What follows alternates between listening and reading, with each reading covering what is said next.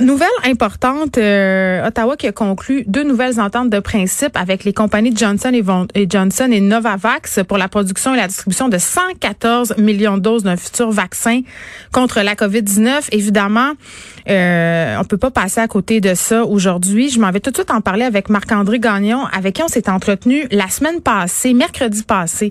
On avait une discussion sur la course au vaccin. Donc, Marc-André qui est spécialiste des politiques pharmaceutiques à l'Université Carleton. Monsieur Gagnon, bonjour. Bonjour. Bon, on aurait euh, tendance à dire que ça constitue une très bonne nouvelle, le Canada qui conclut de nouvelles ententes pour de futurs vaccins. Mais concrètement, qu'est-ce que ça veut dire? Ben, euh, en fait, oui, c'est une bonne nouvelle dans la dynamique actuelle de nationalisme vaccinal où chaque pays, euh, en termes de logique du plus offrant, essaie de se mettre dans la ligne pour obtenir des, des, des doses le plus rapidement possible. Mm-hmm. euh, là, ça fait donc, ça fait, au final, on a des ententes avec quatre firmes. Il y a peut-être une cinquième euh, firme, AstraZeneca, qui, qui, a un vaccin qui a un potentiel qui est peut-être plus avancé que les autres. Donc ça, ça serait aussi une des firmes importantes avec qui faire une entente. Mais le problème, c'est ça. Le problème, c'est que c'est des ententes parce qu'on se met en ligne pour que la firme accepte de nous donner euh, des doses de vaccin plutôt que de mettre en place, par exemple, des ce qu'on appelle des, soit des licences obligatoires, mais mm. euh, négocier une entente parce que nous aurions la capacité de produire par nous-mêmes des vaccins afin d'augmenter la capacité de production pour avoir euh, euh, au niveau global davantage de doses à distribuer. Donc, est-ce qu'on peut se réjouir quand même ou ben, on peut se réjouir. Euh, pour moi, je suis, je suis très mi-figue, mi-raisin. Là, Je veux mm. dire, dans la dynamique actuelle, euh, ben évidemment, le Canada, en termes d'approvisionnement, là, on, on sécurise l'approvisionnement, fait qu'on fait le travail qui, qui, doit être fait. Fait que ça, c'est bien.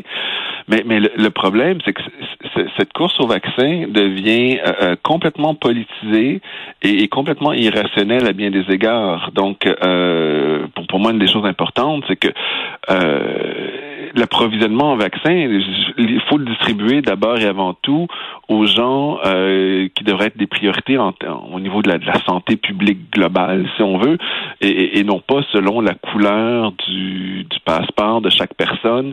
Euh, c'est pas comme ça qu'on attaque une pandémie au niveau global. Ça d'une part, mais moi, ce qui commence à m'inquiéter énormément, c'est par exemple euh, euh, la semaine dernière, on a entendu dans le discours de Trump où est-ce que euh, là il disait je vous promets un vaccin avant Noël et même avant. Ben oui. Peu importe, et à tout coup et à tout prix. Puis d'ailleurs, les États-Unis ont appuyé par rapport à, ce dont on se parlait mercredi passé, là, cette course à la vaccination. on franchit, si on veut, une autre étape. on appuie sur la pédale de l'accélérateur davantage. Là. Ben, en fait, euh, c'est pas qu'on appuie sur l'accélérateur. Les vaccins, euh, en ce moment, on est au maximum de la capacité de, de, de, de, production pour hmm. développer ces vaccins, assurer la sécurité. Grosso modo, cette, cette promesse-là, c'est de dire, on va baisser les standards de sécurité pour faire en sorte que ce vaccin, euh, qu'un vaccin soit rendu disponible avant Noël. Le problème, c'est que euh, ben, si on baisse les standards de sécurité, on se dirige vers quelque chose qui sera pas nécessairement agréable. En particulier, ce qu'on a vu cette semaine, c'est euh, euh on a des essais cliniques de phase 3 euh, pour certains vaccins en Floride. Euh, euh, où est-ce que, OK, on a mis une pause sur les essais cliniques hmm. parce que là, le, le, la FDA, qui est l'équivalent de Santé Canada là aux États-Unis, la FDA a dit, ben en fait, on risque d'approuver le vaccin non pas sur la phase 3, mais en donnant une, une autorisation d'urgence qui nous permettrait de, de, de, rendre le vaccin disponible à partir d'un tout petit essai clinique qui a été fait à l'étranger. Mais, mais, mais, mais, là, euh, à ce niveau-là, pour, pour nous, c'est inquiétant. Là, c'est, on risque d'avoir des vaccins qui vont rentrer, qui vont prendre toute la place. Une fois qu'un vaccin est, on fait une campagne, on fait, on change pas la campagne de vaccination du jour au lendemain, etc. Euh, euh, ça pose des grosses questions de sécurité. Mais c'est ce que j'allais dire, Monsieur Gagnon. Selon vous, euh, cette entorse, si on veut, euh, autant nécessaire pour mettre en en marché, en fait, un vaccin qui est sécuritaire, cet état d'urgence dont vous parlez, c'est pas justifié? En fait, c'est justifié clarifier. On veut un vaccin le plus rapidement possible. Euh, on veut pas n'importe quoi le plus mm. rapidement possible. C'est ça le problème. Euh, euh écoutez, moi, il y, a deux ans, j'étais aux Philippines. Là, il y avait eu un problème avec euh, le un vaccin pour la fièvre dengue. Euh, c'est un bon vaccin. C'est juste qu'au niveau des essais cliniques, on était allé un petit peu plus vite. Et, effectivement, on avait un vaccin qui était très efficace, mais le problème, c'est qu'il était efficace pour les gens qui avaient déjà eu la fièvre dengue auparavant, et, ceux qui l'avaient euh, qui l'avaient pour la première fois, en fait, obtenir le vaccin euh, augmentait les chances d'avoir la fièvre.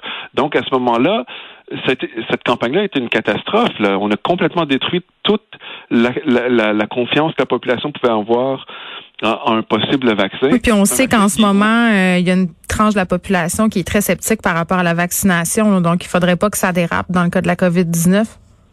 Ben tout à fait. Puis c'est comme, je disais la dernière fois, la confiance, on la gagne goutte à goutte, mais on la perd une piscine à la fois. Là. Ben oui. Donc il y a plusieurs questions qui demeurent sans réponse. Mais euh, euh, ce n'est pas une mauvaise nouvelle qu'on ait eu ces ententes-là. Le problème, c'est qu'il faut faire très attention. Moi, je voudrais qu'on s'assure que Santé Canada, euh, lorsqu'on va accepter le vaccin, on s'assure qu'on a eu le plus haut niveau de sécurité, que les essais cliniques de phase 3 ont été faits comme il faut, avec un, échantillon qui, qui en vaut la peine, si on veut. Hum. et, et je voudrais aussi plus de transparence au niveau de ces ententes-là. On ne connaît pas les clauses en termes de comment est-ce qu'on va euh, approuver ces, ces nouveaux vaccins-là, ces nouveaux traitements. Et, et, ça, cette, euh, cette transparence est absolument nécessaire. Oui, puis ça peut pas être au plus fort la poche, bien évidemment. Marc-André Gagnon, merci, spécialiste des politiques pharmaceutiques à l'Université Carleton. Merci.